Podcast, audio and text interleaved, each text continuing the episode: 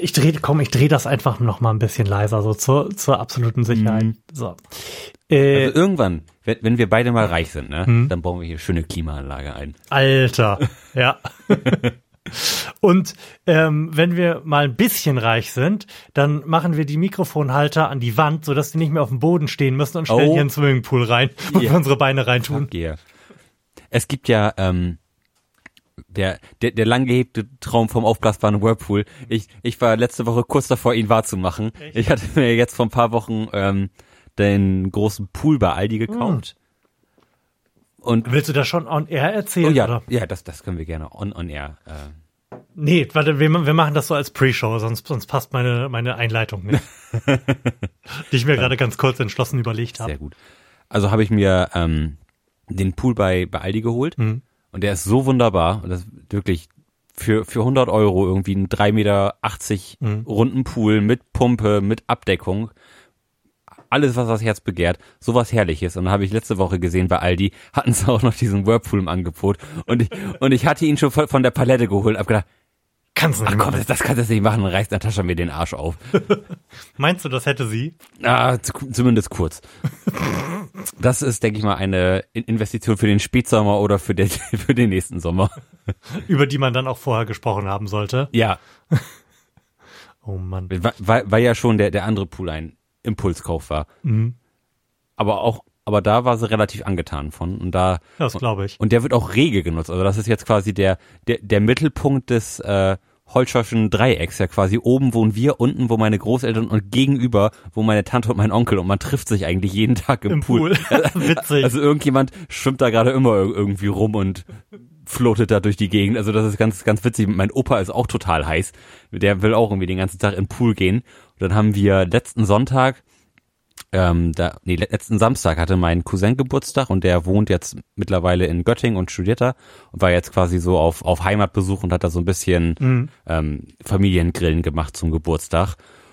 Und vormittags hat, hatten wir dann irgendwie Bock, Basketball zu spielen, weil wir früher auch einen, einen Basketballkorb im Garten hatten. Da sagte mein Opa, ja, den habe ich noch. Und dann haben wir den Basketballkorb bei uns wieder angebaut. Und jetzt ist, ist, ist mein Opa unter die Schwimmer gegangen und meine Oma ist sowas von derbe heiß da drauf, derbe Körbe zu werfen. Also, also mein, meine Oma ist, ist, ist jetzt quasi Ecke LeBron oder sowas. Also, ist, also Ecke Jordan, irgendwie so, irgendwie so. Also die ist total heiß jetzt irgendwie drauf, Körbe zu Wie werfen. alt ist die?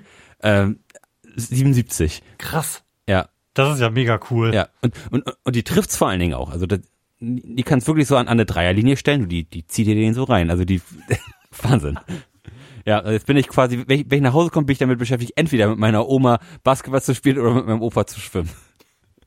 Ja, Das ist ganz schön aber cool. das ist so das, was mich jetzt die letzten Wochen bewegt hat, nachdem wir ja so, ein, so einen herrlichen Sommer haben, bin ich wirklich gefixt. Also das hat einen launmäßig so weit nach vorne gebracht, dass ich das wirklich schon praktisch nicht mehr in, in Worte fassen kann. Man holt täglich irgendwie Nachschub von Eis. Wir haben jetzt irg- irgendwie schon in unserem riesigen Eisschrank zwei Schubladen, die vollkommen Eis gewidmet sind. Also Das ist, genauso stelle ich mir den Sommer vor und ich hoffe, dass er noch ein bisschen so bleibt. Also ich finde, so wie er jetzt ist, sollte er auf jeden Fall bleiben. So 25 Grad, Ja, man- Strich. Man, m- man geht nicht tot auf dem Fahrrad. Das, Mhm. das hatte ich die letzten Tage auch irgendwie gemerkt, dass es dann so sehr heiß war, man mit dem Fahrrad durch die Gegend gefahren ist, dass du eigentlich immer noch ein zweites T-Shirt mit haben musst. Also zu, zumindest ich, wenn, wenn ich dann da so rumschwitze und rumstinke. Das war dann schon nicht ganz so angenehm, aber so ist es total geil. Ein bisschen schwitzig irgendwo ankommen geht auch immer noch so. Cool. ja. Soll ich mal abfahren? Ja, ja, kick it. Okay. Guck mal, ich habe mir diesmal sogar notiert, was was Oh, wie bei Profis.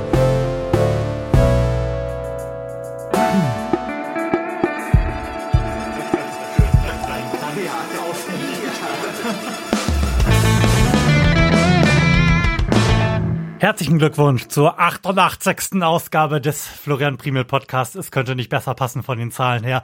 Live aus dem Bundeskanzleramt. Gerade sind die Sektkorken geknallt. Die beste Regierung aller Zeiten feiert sich gerade dafür, kurz vor der parlamentarischen Sommerpause noch alle Probleme dieses Landes gelöst zu haben, inklusive der Flüchtlingskrise, die keine ist. Der, der Horst Seehofer sitzt schon unten mit Edmund Stoiber, spielt ein bisschen mit der Modelleisenbahn die Reise ins KZ, also hier ins, ins kontrollierte Zentrum. In der Ecke sitzt sitzt irgendwo Andrea Nahles, spielt noch ein bisschen gegen sich selbst Scrabble, weil sie auf der Suche nach einem besseren Wort für Transitzentrum ist. Und in der Besenkammer sitzen für euch Lars Holscher. Und Florian Primel. Und sprechen für euch endlich mal wieder bei Bier in Mikrofon. Oh.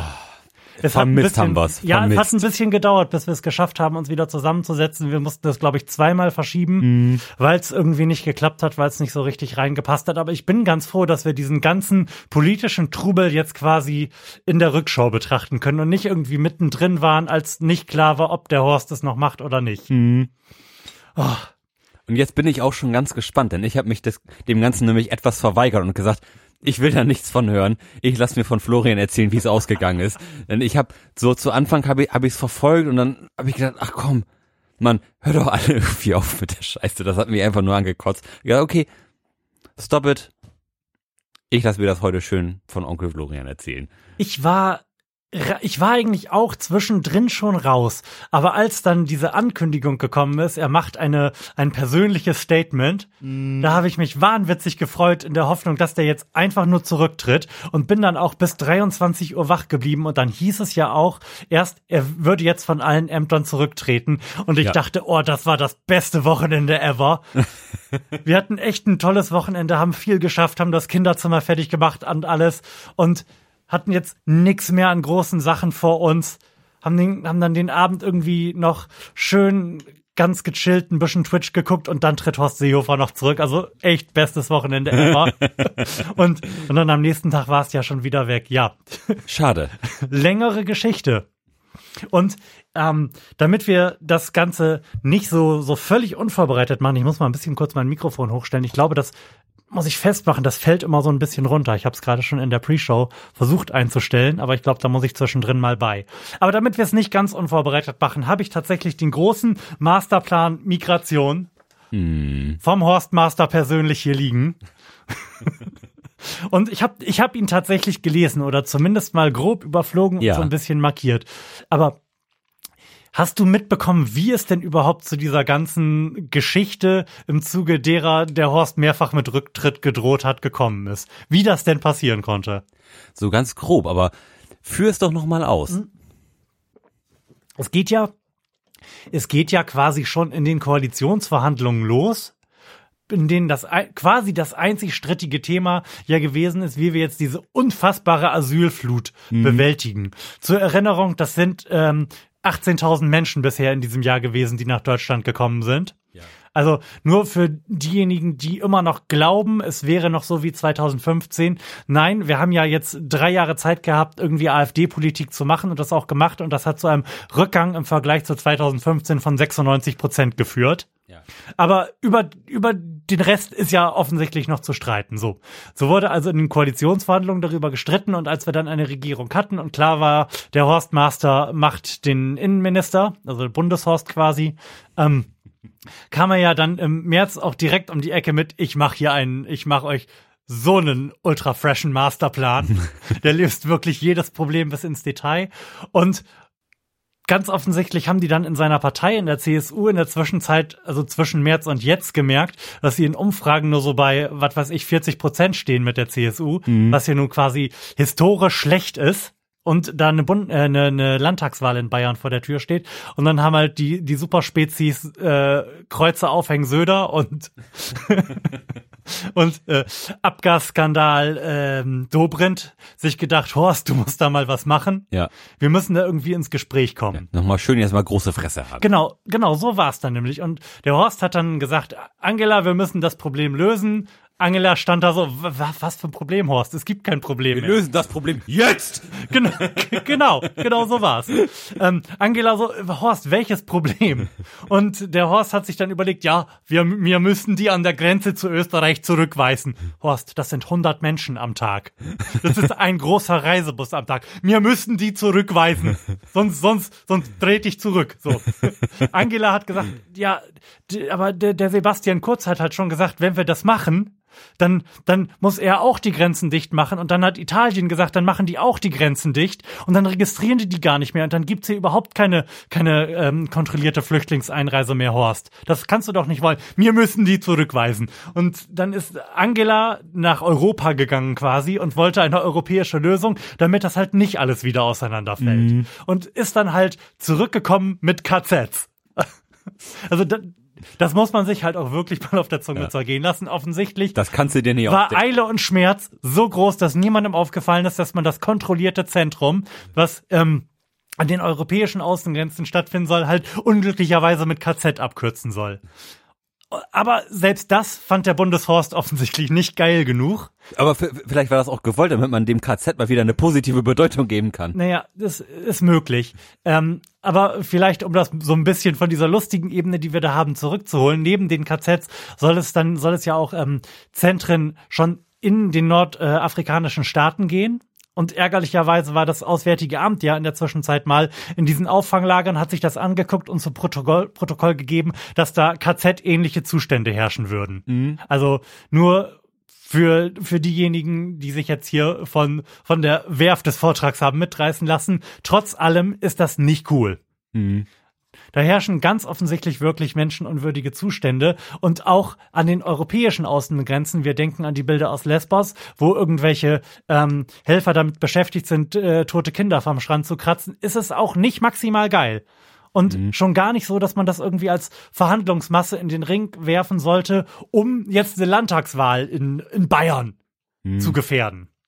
Auf jeden Fall, so, Angela, Angela kam mit KZs zurück und, der, und hat gesagt, da kam auch dieses wunderbare Wort der Wirkungsgleichheit her. Horst, ich habe da jetzt was ausgehandelt, das ist wirkungsgleich mit dem, was du verlangst. Horst hat aber gesagt, also der Horstmaster stand da, ich habe aber mal noch meinen, meinen geilen Plan, also so einen fetten Plan, den kennt noch keiner, aber das ist auf gar keinen Fall wirkungsgleich und ich hasse Ausländer noch mehr, mir reichen KZs nicht.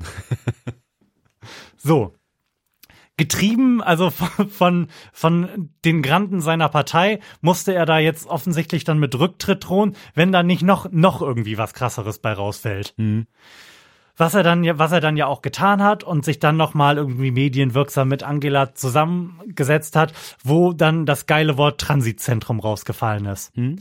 Transitzentren sollten dann an bayerischen zur österreichischen Republik gelegenen Übergängen, also irgendwelche quasi extraterritorialen Zonen sein. Da kam dieser geilen Begriff der Fiktion der Nichteinreise her. Ich weiß nicht, ob du das mitbekommen mhm. hast. Mhm. Also diese Transitzonen definieren sich ja dadurch, dass sie Flughäfen sind, quasi rechtlich. Ja. Ja. Also, dass man da diesen rechtlichen Begriff der Fiktion der Nichteinreise nutzt, um halt äh, wie auf dem Flughafen zu sagen, du bist jetzt zwar mit deinen Füßen auf den Boden dieses Landes, aber rein rechtlich legen wir die Fiktion der Nichteinreise zugrunde, bis du dieses Zentrum verlassen hast, halt wie in einem Flughafen, ja. Flughafen auch. So. Ja, das haben sie dann also, das haben sie dann also gemacht. Das fand äh, der Horst super, dass er diese, wie wir jetzt äh, am Ende durch die SPD herausgefunden haben, nicht mehr als fünf Personen pro Tag an diesen drei kontrollierten Übergängen halt in Transitzonen sperren kann. Damit, damit war der Horst dann glücklich und hat gesagt, dann trete ich nicht mehr zurück, während wir uns schon alle gefreut hatten, dass der Horst endlich zurücktritt. Mhm. So. Und dann hat er aber in der Zwischenzeit ja noch diesen geilen Masterplan vorgelegt, den man sich dann, den wir uns dann jetzt vielleicht auch mal so ein bisschen zu Gemüte führen können. Auf jeden Fall am Ende des Tages läuft der Streit in der Union, und du hast es genau richtig gemacht, dich eigentlich rauszuhalten, darauf hinaus, dass Horst sich im Sinne des Wahlkampfs der CSU maximal hart profilieren wollte, auf erstens mal auf äh, Kosten von Menschen leben, die irgendwie nicht mehr über die Balkanroute kommen können, die durch irgendwelche Länder, wo Faschisten regieren, wie Viktor Orban oder auch in Italien in menschenunwürdigen Bedingungen leben müssen oder halt einfach im Mittelmeer ersaufen. Ähm, und von denen nimmt er jetzt halt fünf und sperrt die in irgendwelche Polizeizentralen an der Grenze. Herzlichen Glückwunsch dazu nochmal. Also das ist so, so der Endpunkt der ganzen Geschichte. Hm. Nein, nein, Moment, der Endpunkt der ganzen Geschichte ist, dass sie nicht mehr Transitzentren heißen, weil halt äh, die Andrea ein bisschen Scrabble gespielt hat und äh, auf das viel bessere Wort äh, Transferzone kam. Das klingt Vielen offensichtlich Dank. angenehmer. Vielen Dank. Ja. Ja, also ich, ich würde gerne so ein bisschen wirklich mal durch diesen Masterplan durchgucken. Einfach nur mal, um so ein Gefühl dafür zu bekommen, woran der Horstmaster drei Monate lang hart gearbeitet hat. Also mhm. Ich, ich möchte es vorwegschicken, es ist dieselbe Art von mühevollster Kleinarbeit, durch die sich damals äh, Karl Theodor zu Guttenberg hervorgetan hat. Denn äh, sie ist plagiiert und das beginnt auf der ersten Seite. Da steht nämlich unten Horst Seehofer, Vorsitzender der Christlich-Sozialen Union drunter. Und das war ja auch der, ähm, der erste große Skandal an der Sache, dass das Ding ja nicht von ihm kommt, sondern vom äh, Bundesministerium des Inneren. Mhm. Und man schreibt dann da auch Bundesministerium des Inneren drauf. Und es ist auch bestätigt, dass er halt einfach das Deckblatt gefaked hat, um da seinen Namen und die CSU drauf zu schreiben. Was natürlich insofern bemerkenswert ist, als dass ja ein Kern dieser ganzen bekloppten Unterseehofer oder noch weiter rechts ist, dass der Rechtsstaat wiederhergestellt werden muss. Dass halt irgendwelche Korinthenkacker der Meinung sind, dass äh, die Öffnung der Grenzen, die ja de facto 2015 eine Nichtschließung gewesen ist, halt äh, den Rechtsstaat ausgehebelt hat. Aber dann mit so einer Scheiße kommen. Mann, also das macht, sag mal, die, ich, will, ich will jetzt ja nicht sagen, das, das, das macht die Bayern jetzt nicht unbedingt sympathisch, aber das macht die bayerische Politik jetzt nicht unbedingt zum großen Sympathieträger. Und das, und das waren, das, das waren sie ja eigentlich, eigentlich noch nie. Also das waren ja immer schon, waren ja immer schon relativ weit rechts, sag ich mal, mhm. die da unten. Und jetzt ist auf so, auf so einen auf, auf Hardliner zu machen, auf, auf Kosten von, ich würde nicht sagen, aber auf Kosten von der politischen mhm. Gesundheit eines ganzen Landes, ähm, finde ich, ist schon relativ ego egozentrisch. Da müssen wir vielleicht nachher nochmal drauf kommen, weil ich den ganzen Vorgang als solches, das vielleicht mal ganz, ganz so vorweg, sehr, sehr unterhaltsam fand und ich ja auch nicht die geringsten Schmerzen damit hätte, wenn die politische Ordnung dieses Landes komplett zusammenbricht. Und ich möchte kurz daran erinnern, was damals das Hauptargument gegen eine Minderheitsregierung war. Stabilität. Seriously? Tja. I'm looking at you, Horst. Also wirklich. nee, ähm, du hast natürlich absolut recht, wobei die Differenzierung zwischen die da unten und die CSU als solche absolut angebracht ist, denn es hat sich ja in Umfragen gezeigt, dass es nicht so richtig geil gefruchtet hat. Mhm. Das äh, war ja auch eher peinlich irgendwie. Horst, Ma Horst Master ist um 16 Punkte abgesackt und ähm, in einer offenen Umfrage des Bayern Kuriers oder so, keine Ahnung, wie deren komischen Gazetten da unten heißen, wo halt nicht mal vorgegeben war, kreuzen Sie jetzt hier mal Flüchtlingskrise an, nach der in der gefragt wurde, was denn die größten Probleme in Bayern wären, ist auf Platz eins die CSU gekommen. Ja. Also lief jetzt nicht so bombig für die mm. Umfragewerte, möchte ich sagen. Ja. Aber kommen wir vielleicht kurz zum Masterplan. Ich will das jetzt auch wirklich gar nicht lange machen. Ich möchte einfach nur mal so ein Gefühl für das Niveau geben, was man halt, wenn man das Innenministerium unter Führung von Horst Seehofer ist, in drei Monaten harter Gutenbergscher Kleinstarbeit so zusammenstümpern kann. Ja. Also die Witze haben sich auch quasi von allein geschrieben. Das ist noch nicht mal ein Bachelorplan. Ich würde sagen, meine Facharbeit war besser. Ja, also bevor du da jetzt groß in, ja. in die Rede ersteigst, würde ich mal das erste B hier anreißen. Oh, oh ja, stimmt. Ähm, Denn es ist ja nicht umsonst ein Billy Recap. Du hast absolut recht. Und ähm, ich hatte auch am Anfang kurz überlegt, ob wir das so machen mit am Anfang direkt dem persönlichen Blog und dann dem Bier und dem, der Hausmeisterei und so. Ich wollte aber gerne, bevor ich, bevor ich betrunken bin, denn du wirst ja sicherlich gleich erzählen, dass du nicht so richtig viel trinken wirst, bevor ich gleich betrunken bin, wollte ich halt diesen aus meiner Sicht durchaus relevanten Block machen, in dem ich vielleicht noch nicht so hart lallen sollte. Mhm. Und ich setze dann für diejenigen, die dann neu dazu gekommen sind, eine Kapitelmarke, wenn wir mit dem Teil beginnen, mit dem ihr eigentlich beginnen solltet. Was hältst du davon? Das ist doch ganz das gut, oder? Klingt zumindest nach einem Plan. Also, wir trinken jetzt Bier. Ich habe hier zwei Biere stehen. Ich glaube, das eine fällt nicht annähernd in die Kategorie Craft Beer, aber vielleicht trinken wir es. Und das ja. andere ist definitiv eins. Welches möchtest du denn? Ich würde ich würde mit dem, mit dem nicht Craft Beer anfangen. Ich reich dir das mal inklusive Öffner rüber. Uh, ja. Ich hab's, ich hab, glaube ich, ein bisschen sowas ähnliches wie geschüttelt, also sei vorsichtig. Ah. Das Gate auf dem Einschenkmikrofon scheint sehr gut eingestellt zu sein. Lars, was haben wir denn da? Oh, wir haben hier ein Ömörk Lager, ein Dark Lager Bier. Und zwar, der Twist an der ganzen Sache ist, es ist das Ikea Bier. Ich wusste nicht, dass es bei Ikea Bier gibt. Nein. Und wirklich witzig. Haben, haben da irgendwie 300 Euro bei Ikea ausgegeben und das große Hotdog Party Paket gekauft, aber dazu später. Fragt der Typ mich, ob ich schon 18 bin. Ach was. Ich noch ein Bier dazu kaufe. Oh. Nee, nee, diese sechs Schränke, die bringe ich jetzt auf meinem Fahrrad nach Hause. Schönen Dank. Ob du schon acht, oh, das war doch schmeichelhaft, oder? Das war sehr schmeichelhaft.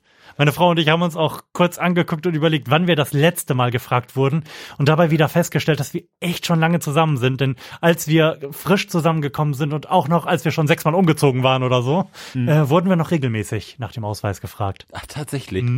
Das ist ja auch witzig, dass, dass du im Ikea gefra gefragt bist, ist geil, wenn, ne? wenn du mit deiner schwangeren Frau einkommst. Ja, hast, hast du hier deine 14-jährige schwangere Teenie-Freundin, die, die darf aber jetzt hier keinen Alkohol trinken. Auf gar keinen Fall. Ja, sehr gut. Oh, der Klappentext ist hier aber klein. Da steht auch praktisch gar nicht drauf. Es ist zumindest Das ist gut. ein dunkles Lagerbier aromatisiert. Und das war's. Gut, klingt, klingt absolut fantastisch. Ich bin dabei. Mit 4,7% Volumenalkohol. Gut. Damit wäre ja quasi alles gesagt. Lagerbier ist ja prinzipiell nicht schlecht. Dunkles Bier ist prinzipiell auch nicht schlecht. Lars schenkt ein. Oh, Lars hat sehr, sehr schön eingeschenkt. Oh, ich hab alles gegeben. Also exakt so würde man dieses Bier in einer Bar haben wollen. Krone ist da, aber nicht zu viel. Das kann man in einer halben Minute trinken. Lars, ähm, willst du, nachdem wir angestoßen haben und während wir kurz riechen, vielleicht erzählen, warum du dich hier heute nicht so hart zulaufen lässt wie ich? ja, Prost. Prost.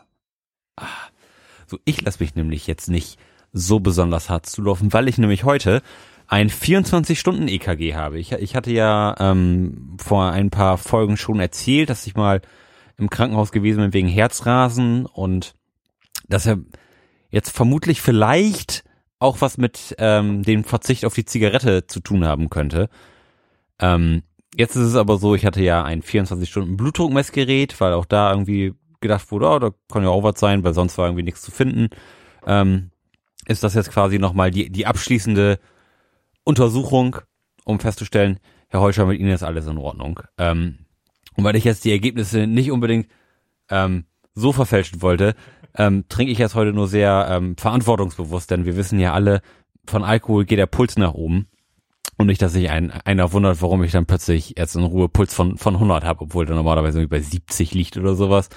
Ähm, naja, jetzt habe ich zumindest so einen kleinen Kasten um, um den Hals hängen und drei Saugnäpfe rundum überall auf der Brust platziert. Cyborg-Lars. ja, super. Zu, auch Zukunftsglas ist jetzt hier unterwegs. Ähm, nee, es ist, ist überhaupt nicht so schlimm, ist äh, se- sehr leicht, klebt ganz angenehm und morgen mache ich selbstständig ab, gebe es dann kommenden Montag ab und dann geht das alles seiner Wege. Ich bin aber guter Denke, dass da nichts bei rauskommt, denn ich fühle mich jetzt seit einigen Wochen so vital wie noch nie. Was ja auch mit deinem Sportprogramm zusammenhängen dürfte. Ja, ne? ein, ein, ein bisschen Bewegung ist doch gar, gar nicht mal so schlecht, so ge gegen die Lethargie. Ähm, so, so wie dem Umstand, dass dein Körper sich langsam darin gewöhnt hat, nicht mehr 60 Zigaretten am Tag zu sich genommen zu bekommen. 60 ist jetzt vielleicht ein bisschen viel. 10, so, so also ich, ich habe immer nicht, nicht so richtig viel geraucht. Oh ja, klar, da muss sich der Körper jetzt erstmal umstellen. Und jetzt ist so, glaube ich, so langsam die, die Umstellung angekommen, dass ich mich jetzt auch wieder wohlfühle. Das war schon ein bisschen komisch, nachdem, nachdem ich jetzt irgendwie zwölf Jahre geraucht habe oder so. Mhm. Ähm, jetzt nicht mehr zu rauchen. Aber ja, das, es, es geht einem sehr gut damit. Ich, ich kann es nur empfehlen. Schön. So. Das freut mich. Was sagen wir denn zum Bier? Hm, Ich finde, es riecht relativ hefig. Und ansonsten kann ich nicht viel darüber sagen. Ähm, es riecht ziemlich unaufregend. Mhm. Mhm. Ähm, Ich, le leicht säuerlich. es könnte vom Geruch her, finde ich, auch ein, ein eher unauffälliges Stout sein. Also es riecht jetzt nicht besonders lagermäßig. Ja, aber sauer finde ich ist es so. Wenn man richtig mit der Nase, also ich habe ja hier, sag ich mal, viel Volumen noch in meinem Glas, aber wenn ich die Nase erstmal so richtig reinstecke und richtig in die Nase nehme, ist das schon recht säuerlich. Aber ich Hm. bin gespannt. Ich, ich, ich nehme mal einen Schluck. Wir nehmen mal einen Schluck.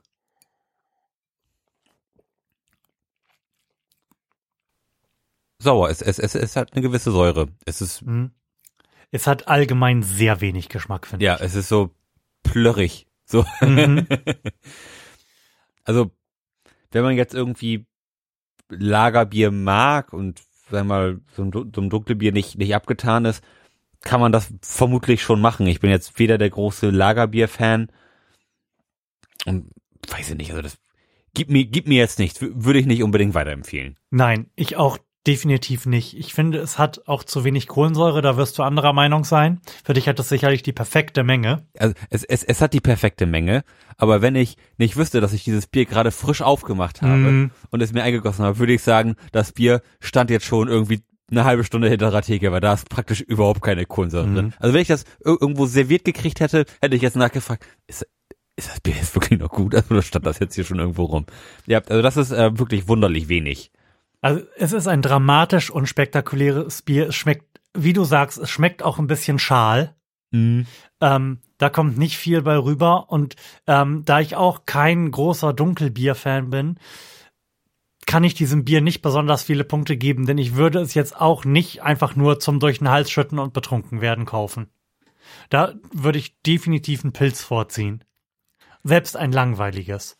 Aber das ist, ich sag mal, das ist, glaube ich, was, da kann man sehr gut Wirkungstrinken mitmachen. Dann praktisch keine Kohlensäure vorhanden. Mhm. 4,7 Prozent.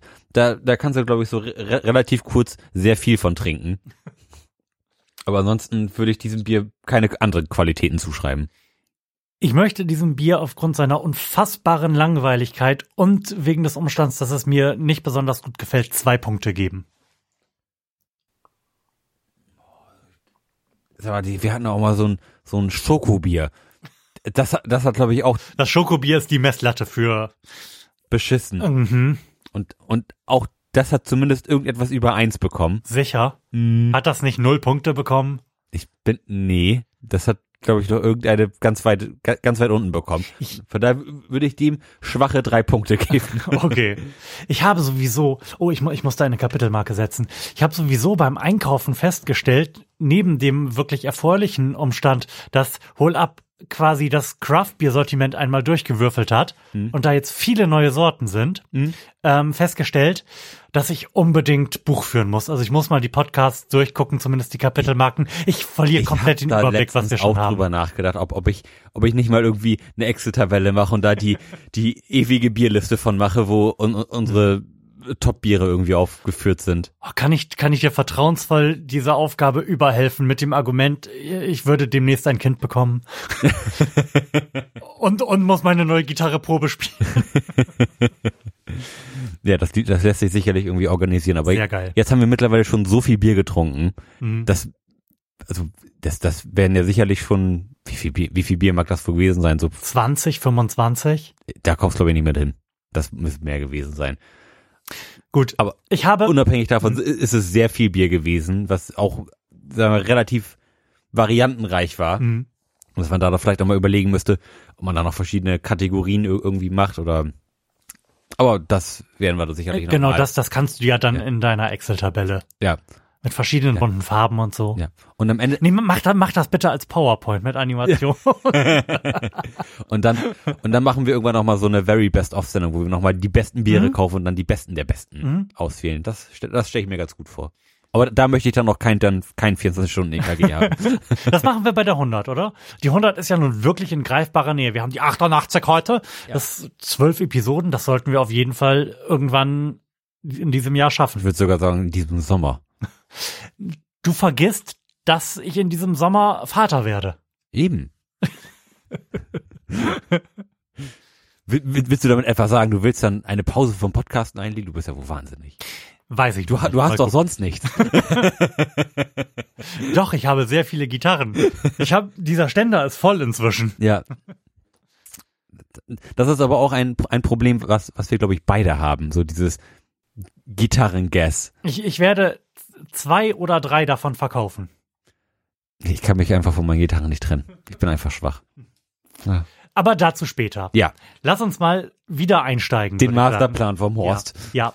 Ich möchte das nämlich hinter mich bringen. Genau, ich möchte zwei Dinge hinter mich bringen. Ich möchte den Masterplan des Horstmasters hinter mich bringen und ich möchte dann ganz kurz dieses ganze Migrationsding am Beispiel, nein, nicht am Beispiel, aber ähm, so ein bisschen an, an der Höhlenwand, äh, an der Höhlenwand der Trumpschen Kinderkäfige zusammenbinden. Oh Gott, oh Gott, oh Gott. Es wird schlimm. Ja, es, es haben sich wunderliche Dinge zugetragen. Jetzt haben sich wirklich sehr, sehr schlimme Dinge zugetan. Ja.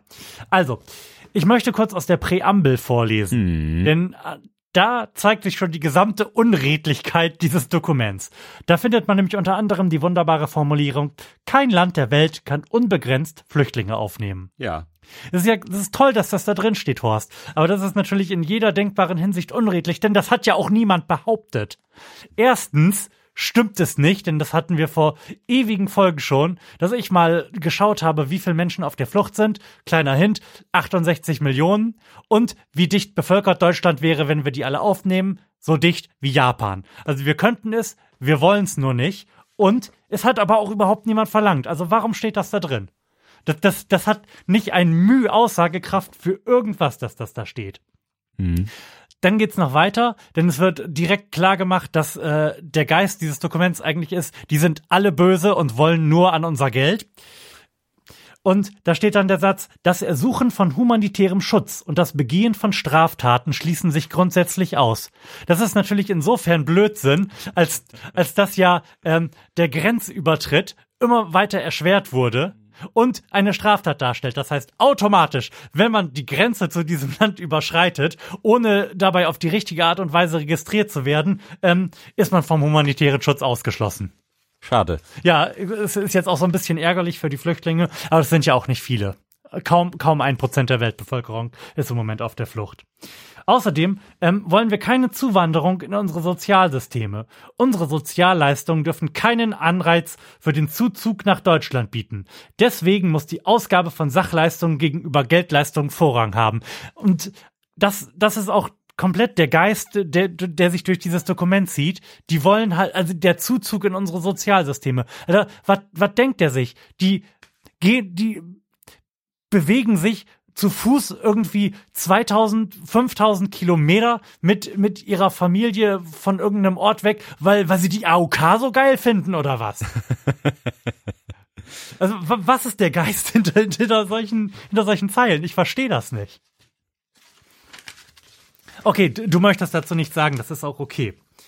Ähm, also, das war jetzt nur die Präambel und ich äh, möchte kurz er er erläutern, dass äh, der Horstmaster das in das quasi näher zu uns rankommend in drei große Handlungsfelder untergliedert hat, nämlich mhm. ähm, Handlungsfeld Herkunftsländer, Handlungsfeld Transitländer und Handlungsfeld Europa. Mhm. So, und direkt am Anfang wird klargemacht, wir bekennen uns ohne Einschränkung zur Armutsbekämpfung. Zugleich muss jede Regierung, die entwicklungspolitisch enger mit uns kooperieren will, wissen, dass wir ihr Handeln an strenge Maß, dass wir an ihr Handeln strenge Maßstäbe anlegen. Etwa im Blick auf die Achtung der Menschenrechte und den Kampf gegen Korruption. Also wenn mich nicht alles täuscht, haben wir gerade Erdogan drei Milliarden Doll äh, Euro gegeben, damit er da irgendwelche Lager aufbaut. Erdogan ist übrigens, ihr solltet das mal googeln, der Typ, von dessen Sohn es ein YouTube-Video gibt, weil Erdogan ja abgehört worden ist, wo er solche Dinge sagt wie, ja Vater, ich habe jetzt, ich habe das meiste Geld weggemacht, aber ich habe jetzt hier, ich habe jetzt hier noch 30 Millionen Bargeld, ich weiß nicht wohin damit. Googelt das mal, das, das gibt es auf YouTube, dieses Video, wie Erdogan darüber spricht, was er, was er mit diesen 30 Milliarden jetzt noch machen soll. Das, also das ist wirklich völlig an mir vorübergezogen. ich, ich schmeiß das mal in die Show. Notes. Unbedingt. Ne? Davon mal ganz abgesehen sind aber Armutsbekämpfung, wirtschaftliche Entwicklung, Bildung und Ausbildung, Klimaschutz, Gleichberechtigung der Frauen, gute Regierungsführung und die Wahrung der Menschenrechte wichtig. So. Das geht ungefähr auf dem Niveau weiter. Ich will, ich will das jetzt wirklich nicht so lange ausweiten. Aber das ist in etwa ein so guter Masterplan, wie er rauskommen würde, wenn ich einen Masterplan darüber schreiben würde, wie man denn reich wird und mein erster Punkt Geld bekommen wäre, mein zweiter Punkt Geld behalten und der dritte Punkt Bling Bling Villa kaufen. Also das, das, das sind halt ab, idiotische Absichtserklärungen mhm. ohne irgendeine Art von Konkretisierung. Und dafür hat er halt drei Monate gebraucht und vermutlich alle Ressourcen des Bundesministeriums des Inneren. Ist schon ein bisschen krass, oder? Tosender Applaus von meiner Seite. Wahnsinn. Vielleicht, vielleicht nur noch äh, ein paar Highlights. Selbstverständlich das, was wir immer hören, Verringerung der Fluchtursachen durch Ausweitung der Maßnahmen zur entwicklungspolitischen Zusammenarbeit, babum, babum. Vernetzte, ah, wichtig, vernetzte Zusammenarbeit mit den Unternehmen, wir können also schlussfolgern, entwicklungspolitische Zusammenarbeit, Zusammenarbeit ist nur insofern wichtig, als dass am Ende auch irgendwie Geld bei Siemens landet oder, keine Ahnung, Panzer von Rheinmetall gekauft werden. Ja. Ähm, Oh, hurra, hurra. Punkt 8. Die genannten Maßnahmen erfordern zusätzliche Haushaltsmittel. No shit, Sherlock. Jetzt wirklich? ne? Oh Also, Mann, ey. Wenn es ja nicht so traurig wäre, ne? ne? Der Gesamtbedarf für den Einzelplan des BMZ hat übrigens eine Höhe von 880 Millionen Euro oder, um es äh, mit dem Bundeshaushalt im Hinterkopf zu sagen, Peanuts. Das ist, das ist einfach komplett irrelevant. Alles, was, alles, was überhaupt nicht den Milliardenbereich tangiert, da brauchen wir doch nicht drüber sprechen, wenn wir irgendwie äh, Entwicklungshilfe machen. Ja. Oh, die Einrichtung von sogenannten sicheren Orten, ihr denkt euch die, die Gänsefüßchen mit zur Verhinderung weiterer Flucht- und Migrationsbewegungen.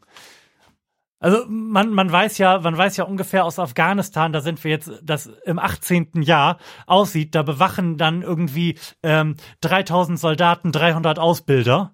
Das ist dann ein sehr, sehr sicherer Ort. Auch geil. Punkt 13. Aufklärung über Fluchtursachen. Durchführung zielgerichteter Aufklärungsarbeit zur Verdeutlichung der Chancenlosigkeit illegaler Migration. Also es wird also irgendwie eine geile Flugblattkampagne dafür geben. Äh, wenn euch Bomben auf den Kopf fallen, bleibt einfach da. Ihr habt keine Chance nach, nach Deutschland zu kommen, weil der Horst drei KZs an der Grenze eingerichtet Ja. hat. I don't know. Ne? Horst ist jetzt hier Tor, Torwächter. Ja, ganz offensichtlich. Wahnsinn. Punkt 20. Gemeinschaftliches europäisches Asylsystem, Schaffung eines effizienten, bla bla bla, solidarischen, bla bla bla, samt Optimierung der Dublin-Verordnung. Wir erinnern uns, Dublin war das, was bis uns das jetzt 2015 vor die Füße gefallen ist, ähm, das angezeigte Vorgehen gewesen ist, um zu verhindern, dass irgendein Migrant nach Deutschland kommt. Das heißt, dass Dublin nicht funktioniert, da sind Leute wie, wie der Bundeshorst maßgeblich dran beteiligt. Und jetzt kommt er in Punkt 20 darauf, dass man da vielleicht mal irgendwie was machen könnte. Seriously. Oh, jetzt wird hier nochmal über die Türkei gesprochen. Da habe ich, glaube ich, gerade schon genug zu gesagt, was ich davon halte. Wusstest du übrigens, dass dieser Türkei-Deal wirklich nichts anderes als ein Deal ist? Da gibt's nichts Schriftliches oder so. Das war Das ist einfach so ein Handshake-Ding. cool. Ne? Das muss es ja auch nochmal geben. Da haben, da haben einfach. Echte Ehrenmänner. Da haben einfach, und Frauen, da haben nämlich alle, da haben nämlich einfach Erdogan und Merkel im Fernsehen das Gleiche gesagt. Und äh, Win-Win. Schon haben wir Erdogan ein goldenes Haus hingestellt. Mega. Das ist wirklich gut. Ja, vor, dann der, der übliche Nazi-Scheiß, verbesserte Grenzkontrollen der Schengen-Außengrenze. Äh, Oh, auch schön Durchführung von vorübergehenden Binnengrenzkontrollen. Mit anderen Worten, Schengen ist nicht mehr.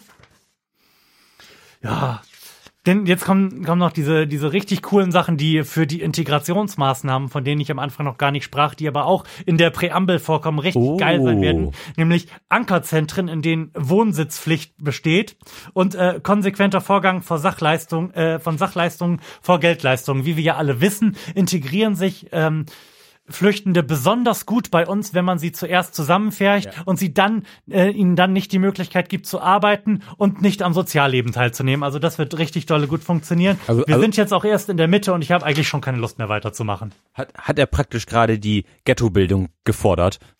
Selbstverständlich. Das sind aber keine Ghettos, das sind Ankerzentren. Ähm, übrigens ist äh, das A groß, Mhm. das auch- N und K klein, E R groß.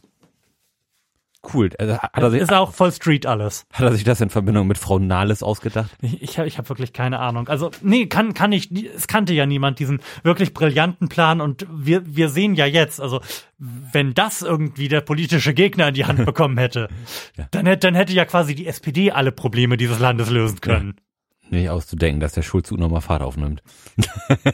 Ja, also ich habe ich hab wirklich keine Lust weiterzumachen. Also dieses gesamte Dokument atmet irgendwie so diesen Spirit, die müssen alle weg und die sind böse und gemein und wollen halt nur in unsere Sozialsysteme einwandern. Mm, Und, und das ist sehr, sehr traurig, den solchen Leuten sowas zu unterstellen. Und, und selbst wenn es, ähm, da habe ich nämlich eben noch eine ganze Zeit drüber nachgedacht, dieses, ähm, sie kommen wegen der Sozialleistung in unser Land. Ähm, ich, also ich kann das schon verstehen, dass man in unser Land möchte und nicht in und nicht nach Italien oder so. Das, Ich, ich wollte es gerade sagen, in Italien möchte der Innenminister gerade die Roma zählen. so. Und wir erinnern uns vielleicht ganz kurz zurück, wie das mit dem Holocaust angefangen hat. Ja. So. Mhm. Von daher, ich, ich finde da nichts, nichts Verwerfliches dran, zu sagen, ey, die, die, die kommt zu uns, weil, weil wir denen auch was bieten können. Mhm. Also ich, das, das ist ja sogar was, auf das man eigentlich stolz sein kann, finde ich. Und dazu kommt, das ist so der Gipfel des Zynismus an der ganzen Geschichte. Ich bin ganz froh, dass ich das jetzt noch äh, kurz vorher in irgendeinem Podcast gehört habe. Ähm, darauf, Jens Spahn darauf angesprochen, wie er denn das mit dem Pflegenotstand erledigen möchte, wie mhm. er da diese, diesen, diese wahnwitzige Diskrepanz von verfügbaren Kräften, die äh, angesichts äh, dessen, was man da so verdient und den benötigten Kräften füllen möchte, hat halt gesagt, ja, dann könnte man ja zum Beispiel Leute aus Albanien holen. Also aus, wir haben sehr, sehr viele Asylbewerber aus Albanien zurückgewiesen, weil die ein sicheres Herkunftsland sind. Mhm. Ne? Also es ist jetzt wirklich nicht so, dass hier nichts zu tun wäre. Mhm. Ja. Es ist aber halt, ist halt aber auch nur ein bisschen doof, wenn halt in deinem Ankerzentrum gerade kein Altenheim steht, ne? Was, was schade. willst du machen? Sehr, sehr schade. ja, zum, zumal ja finde find ich sowas, gerade, gerade wenn man, ähm, da, da, da Flüchtlinge, sag ich mal, ein, einer rudimentären Ausbildung unterzieht und, und sie dann in, so, sofern geeignet, in soziale Berufe steckt, das hat, da haben die ja auch noch totale Synergieeffekte von. Wenn man jetzt zum Beispiel die als, als Altenpfleger irgendwie ausbildet und dann halt von mir aus mehr, mehr Flüchtlinge als, als man braucht in, in so eine Einrichtung steckt und, und die sich dann auch Zeit nehmen können, mit den Alten zu sprechen, das ist doch total super. Also dann, die, die lernen Deutsch, pflegen, pflegen unsere alten Leute mhm. und, und kosten vermutlich auch noch sehr, sehr wenig Geld. Lars, die kosten zu viel Geld, wir haben schwarze Null und bekommen jetzt Steuerermäßigungen. Das, das, das war zum Beispiel Olaf Scholz ganz wichtig. Ja, die, alle ihre Steuerermäßigungen können sich alle sowas von quer in den Arsch schieben, ey. Ja. Also, wenn, wenn man diesen ganzen Scheiß mal irgendwie so ein bisschen zusammenbindet, wenn man sich das anhört mit Jens Spahn und dann brauchen wir dringend die schwarze Null und irgendwie die scheiß Soli-Abschaffung, aber schicken halt aus Ländern, aus denen Flüchtende zu uns kommen, Leute wieder zurück, um sie danach wieder anzuwerben. Ey, ganz im Ernst, ich habe wirklich, ich habe wirklich ernsthaft den Eindruck, dass jeder in diesem Land, der irgendwas zu sagen hat, weiß ich nicht, ein Ast in die Fontanelle gedübelt gekommen hat. Ja. Also, was stimmt nicht mit den Leuten? Mhm. Genauso wahnwitzig fand ich auch diese Dis Diskussion um, um dieses Flüchtlingsboot. Hätt, hätten wir letzte Woche aufgenommen, hätte mein Intro im Maschinendeck der Lifeline stattgefunden. Ja. Mhm. Also, ich will das fast gar nicht aufmachen. Aber dass, dass man ein Boot, das voll ist mit Menschen, die Hilfe brauchen und jetzt nun mal da ist. Ja. Mit dem Argument, man müsse, man müsse da jetzt irgendwie ein Exempel statuieren oder von der anderen Seite gedacht, man dürfe da jetzt kein falsches Signal senden, wochenlang auf dem Meer herumtreiben lässt, wo, wo Leute mit irgendwie Knochenbrüchen sind und schwangere Frauen drauf.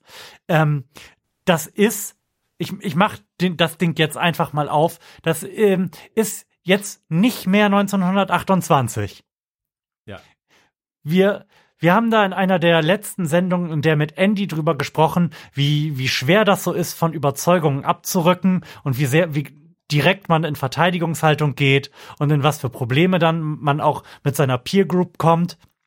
Aber dieses dieses Denken, dass das mit den Flüchtlingen, die man scheiße findet, das dominierende wichtige Thema wäre und alles andere dem unterzuordnen ist, ist halt in dem Moment, wo man, wo man Menschenrechte dem unterordnet, sorry, da, da sind wir irgendwie auf, auf der Rampe hoch zum Holocaust. Mhm. Und mach, mach du.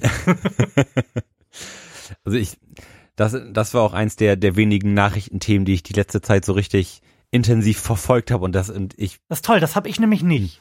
Also ich, ich find's so, so enttäuschend und, und vor allem so barbarisch. Mhm. Das ist so, so menschenverachtend, so respektlos dem, dem Leben, dem Leben gegenüber, dass, dass mir da wirklich die, die Worte fehlen. Und es, es, es gibt da jetzt auch ähm, bei Litchi eine äh, Crowdfunding-Kampagne, okay. die, die auch eine Rechts Rechtssicherheit oder die den äh, der Besatzung der, der Lifeline ähm, Rechtsberatung äh, finanzieren möchte. Da kann jeder mal auf Litchi gucken und da ein, zwei, drei, vier, fünf Euro mhm. lassen. Da sind, glaube ich, inzwischen sind da schon irgendwie um die 60.000 Euro zusammengekommen. Ich würde das gerne in die Shownotes tun. Wie mhm. schreibt man das? L-E-E-T-C-H-I. Ähm, mhm. da, da, da kann man gerne mal ein, ein einen Euro lassen und alles, was, was dann schlussendlich dabei übrig bleibt, wird auch, auch irgendwie auf sinnvolle Zwecke verteilt. Und das finde ich ist eine super Sache, weil mhm. auch Flüchtlingskrise hin, hin oder her, ähm, Menschen, die akut Hil Hilfe brauchen, auf, mhm. auf hohem Meer irgendwie sitzen zu lassen, ist, ist eine Art, die, die sich für eine Gesellschaft, die so weit ist, wie, wie wir sind, die sich einfach nicht gehört. So. Und ich, ich habe dafür, damit ich das nicht sagen muss, was ich denke, über Leute, die solche Dinge entscheiden, einen neuen, äh, ich möchte sagen, Jingle vorbereitet. Meiner Meinung nach sollte man. Fickt sie alle zu Tode! Völlig zu Recht, ja. Ich möchte das nicht aussprechen, aber das ist genau das, was ich immer denke, hm. wenn ich solche Nachrichten höre. Ja. Das ist, und es ist auch genau das, was ich immer denke, wenn ich den Fehler mache, die Kommentare zu lesen. Mhm. Ja, und ich, und ich frage mich ja auch, würden diese ganzen Arschlöcher, das muss man einfach mal sagen, die, die da so her herzlos drüber sprechen. Fickt sie alle zu Tode! Würden die genau so sprechen, wenn, wenn sie bei den Leuten auf, auf dem Boot stehen Selbstverständlich würden? nicht. Ja. Klar, das, es, es ist natürlich auch, sag ich mal, irgendwo wichtig, dass man ähm, auch einen gewissen Abstand zu ähm, manchen Problemen hat, aber gerade solche Probleme mhm. finde ich da da muss man auch, auch einfach mal irgendwie Herz zeigen und sagen, ey komm, das sind Leute, es ist doch scheißegal, wer sie jetzt aufnimmt. Also eigentlich hätte jedes Land sagen müssen, komm, bringt die paar Leute, bringt die mal eben her. Die habt ihr jetzt hier aufgelesen, die sind alle kurz, kurz vor Tod. Mhm. Lasst uns erstmal sicherstellen, dass, dass die alle wieder gesund werden und dann schauen wir, wo wir mit denen hingehen. Mhm. Es, es ist ja nicht so, dass, dass man die aufnimmt oder, oder behandelt und dann muss man sie behalten. So, so, so ist das ja nicht. Davon mal ganz abgesehen ist es auch irrelevant, welches Land, welches Land der Welt, jedes Land der Welt ist groß genug, ja. als dass es nicht auffallen würde, wenn da 230 Menschen mehr sind. Natürlich, da, davon abgesehen, dass das eine absolut lächerliche Dis Diskussion ist, aber wenn man diese Diskussion unbedingt führen möchte, dann ließe sie sich auch auf, auch, auch auf einen anderen Tag vertagen. Mhm. So, es ist alles fürchterlich. Und ich würde gerne ganz kurz die Leute, die auch auf Twitter und wie ich ja gesagt habe, in den Kommentaren halt der Meinung sind, das wäre richtig. Man dürfe da jetzt kein falsches Zeichen setzen und das wäre dann ja wieder ein Flüchtling, Flüchtlingsmagnet zusammenbinden. Das ist auch ein geiles Wort, ne? Hm. Flüchtlingsmagnet. Hm. Den, den, den machen wir an und dann kommen die alle hierher und zwar ja. völlig unabhängig, ob Assad Bomben schmeißt oder nicht. Also ich möchte diese Leute gerne zusammenbinden mit äh, den Leuten, die der Meinung sind, es wäre eine bombige Idee oder es wäre halt leider so, dass es, dass man das so tun müsste. Ähm, Kindern von, Kinder von ihren Eltern zu trennen, weil sie illegal über die Grenze in, in den USA, über den, in, in den USA flüchten ich, und ich möchte das gerne vor einem Hintergrund tun. Das ist jetzt bestimmt nicht ganz zulässig, alle Trump-Wähler und AfD-Wähler und Sympathisanten und so und die ganzen anderen. Kriegt sie alle zu Tode! einfach zusammenzuschmeißen. Aber der Punkt, den ich machen möchte, ist halt, dass wir, wenn wir in der Analogie bleiben, echt nicht mehr 1928 haben. Wir sind da schon ein bisschen weiter. Mhm. Ich habe vor ein paar Jahren im Blog was geschrieben. Ich habe geschrieben, man sollte die Rechten als schichtenübergreifendes Protestpotenzial mit Mittelschichtschwerpunkt und besonderer Attraktivität für junge Männer kennzeichnen.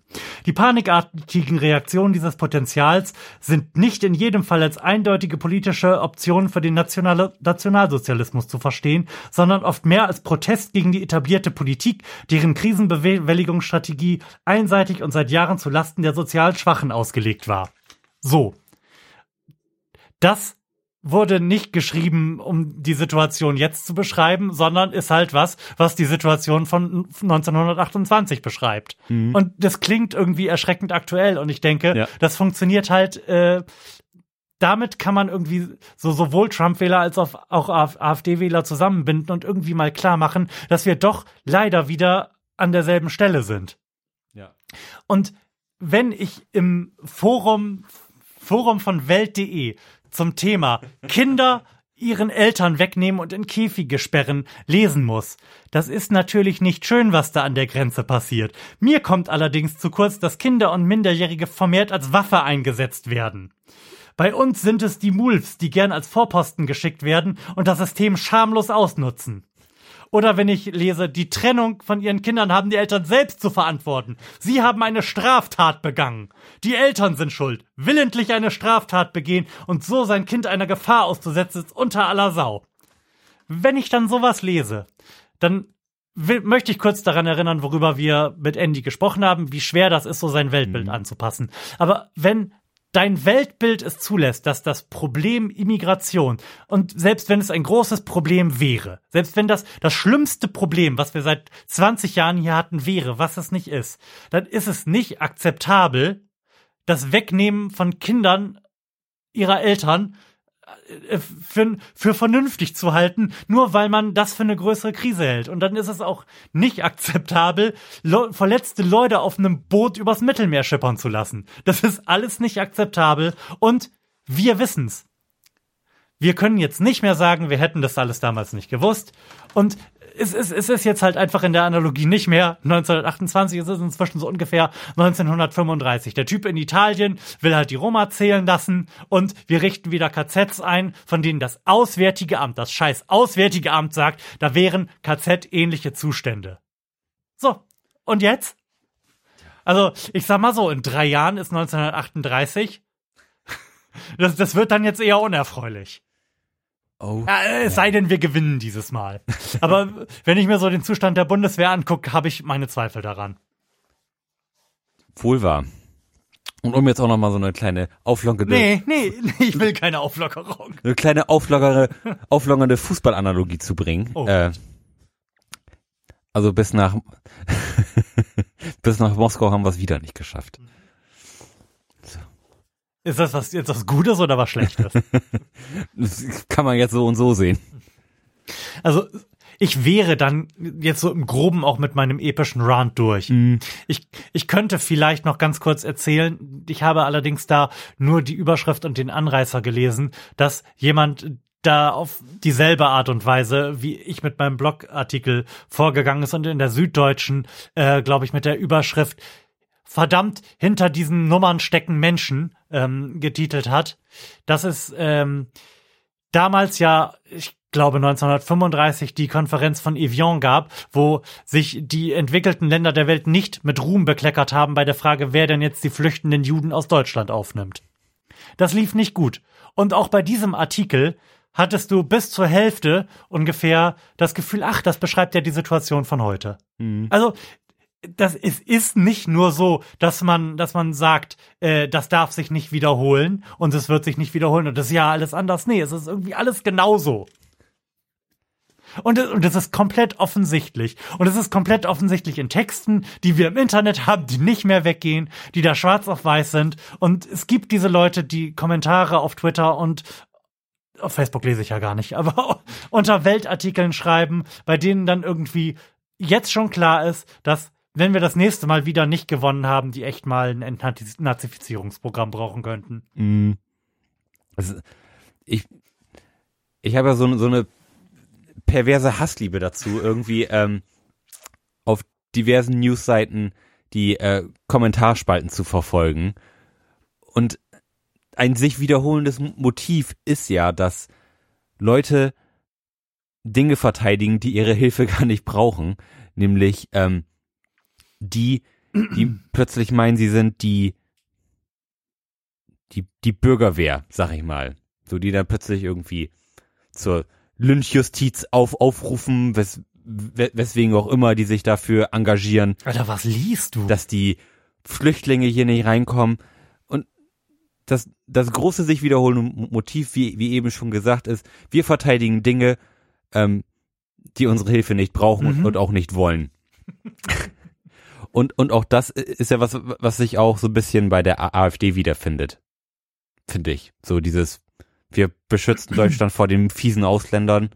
Aber Wobei man sagen muss, dass die AfD und Leute, die das fordern, ich habe gerade, glaube ich, irgendwie ein bisschen eine Blase im Hals, dass Leute, die das fordern, ob sie jetzt in der AfD sind oder der nahestehen oder nicht, äh, dass die ja sehr, sehr gut Deutschland verteidigt haben Ja. über Bande. Man, man, ich habe es vorhin ja angesprochen. Wir haben den Zustrom an ähm, Geflüchteten um 96 Prozent reduziert seit Mhm. 2015.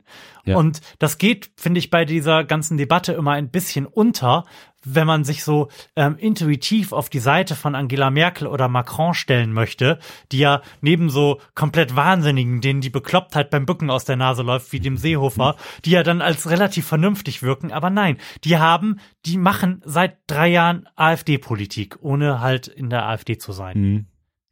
Ja, wobei, wo man ja auch, auch sagen muss, dass der Rückgang der Flüchtlinge jetzt nicht unbedingt, also nicht so direkt damit ko korreliert, sag ich mal. Das ist ja auch ein, einfach die, die Welle ist vorbei. Und jetzt, jetzt kann, jetzt kann man anfangen, da irgendwie sich damit nee, zu das, schmücken. hm, Das, das sehe ich nicht. Das, ich glaube auch, dass das ein gefährliches Argument ist, zu sagen, es sind ja gar nicht so viele und das ist nicht relevant, relevant, wenn man es so von, von linker Seite tut, wenn man das als Gutmensch tut, weil die Welle meiner Meinung nach oder meiner Einschätzung nach, und die ist nicht besonders fundiert, nicht vorbei ist, sondern wir haben Lager in der Türkei eingerichtet, wo irgendwie zwei Millionen Menschen inzwischen sind. Mhm. Wir haben Lager in den Maghreb-Staaten eingerichtet, die als KZs bezeichnet werden, von denen ich nicht weiß, wie viele da sind. Wir haben Lager auf Lesbos eingerichtet und auf Malta, von denen, bei denen ich nicht weiß, wie da viele sind. Es ist halt einfach so, dass kaum mehr jemand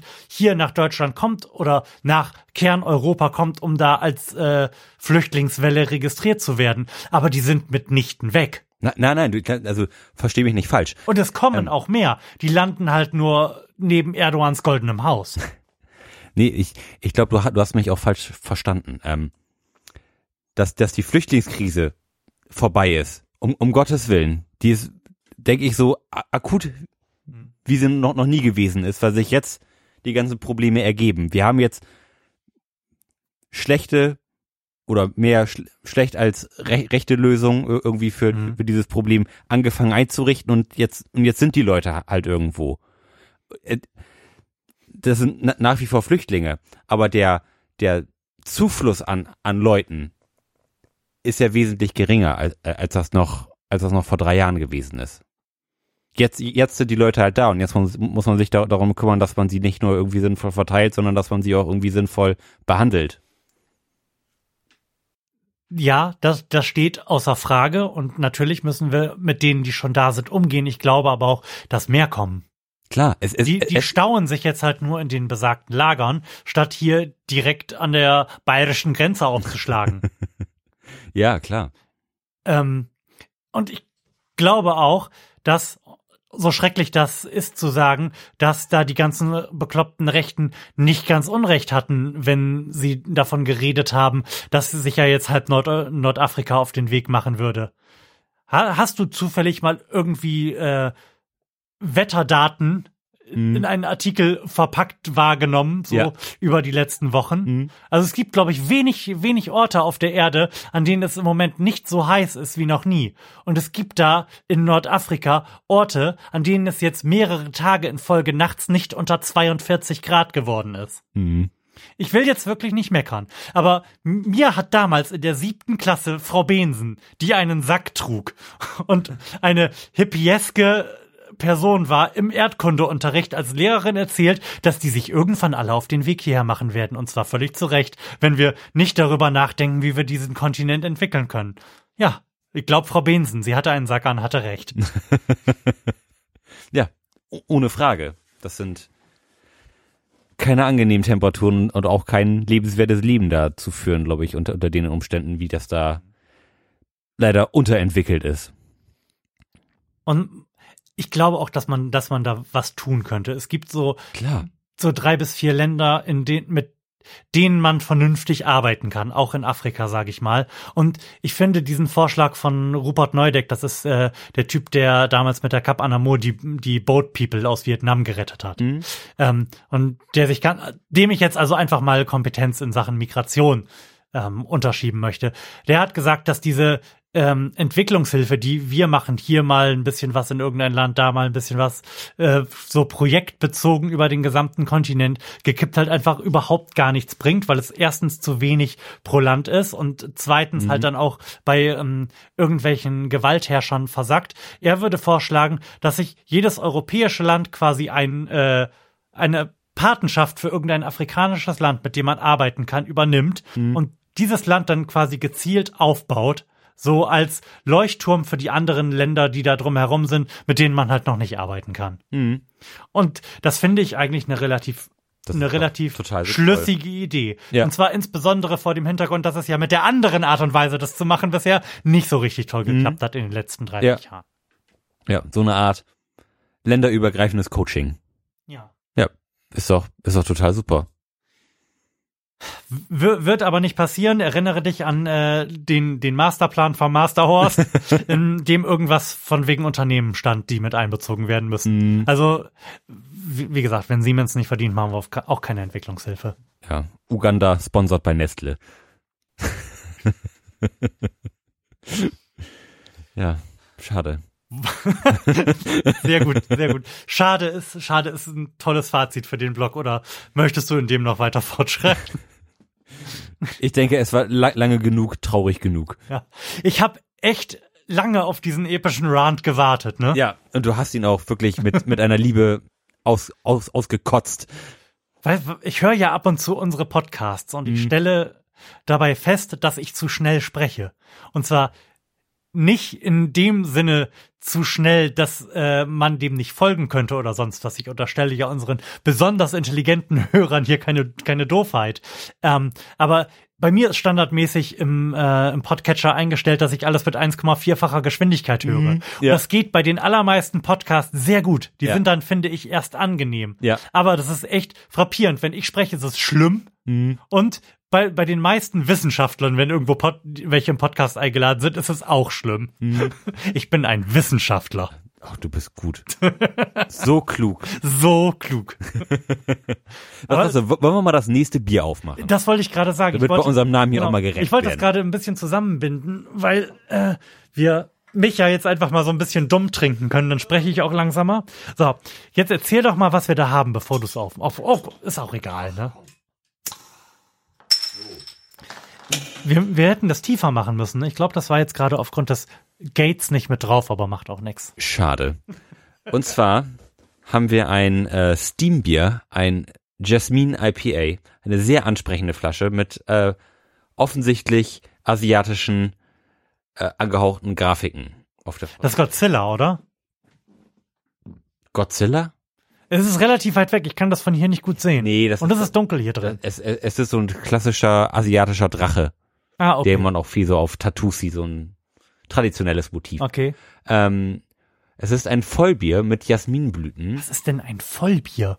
Ich habe gerade den Eindruck, dass wir wissen müssten, was ein Vollbier ist. Das ist nämlich ein Begriff, den ich schon mal gehört habe. Ich habe aber auch keine. Das werde ich rausfinden. Okay, Erzähl uns mehr. Ja, das, das war's praktisch schon. ähm, ja, also ein, ein Vollbier mit Jasminblüten. Mehr, mehr gibt diese Flasche an Informationen nicht her. 6,5% Volumenalkohol. Das kann ich noch, das kann ich noch geben, aber mehr. Ein Vollbier ist eine Bierart, zu der alle Biere gezählt werden, die einen Stammwürzgehalt von 11 bis 15 Prozent aufweisen. Okay. Sehr gut. Gut. Vollbiere sind also Biere, die ordentlich am Kopf drehen. Ich bin sowas von dabei.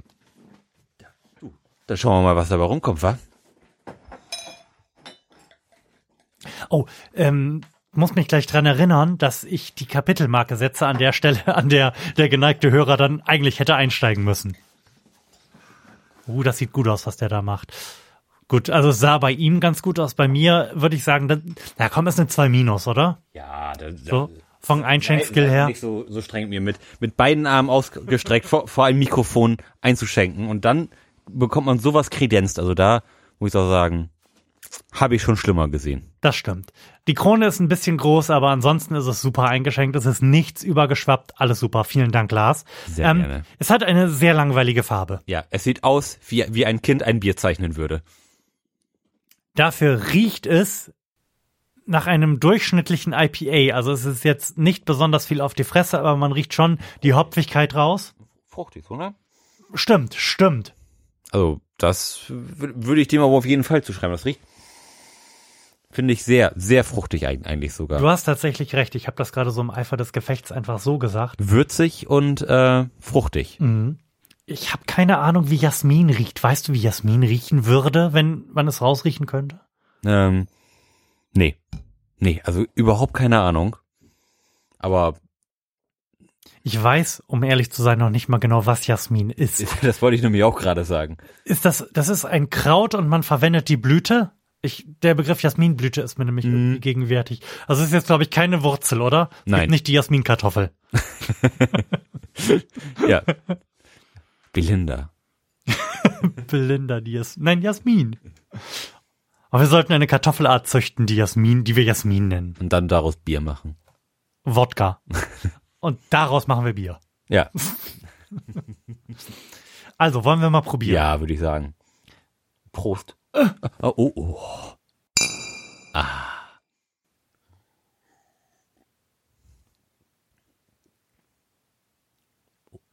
Es ist sehr fruchtig.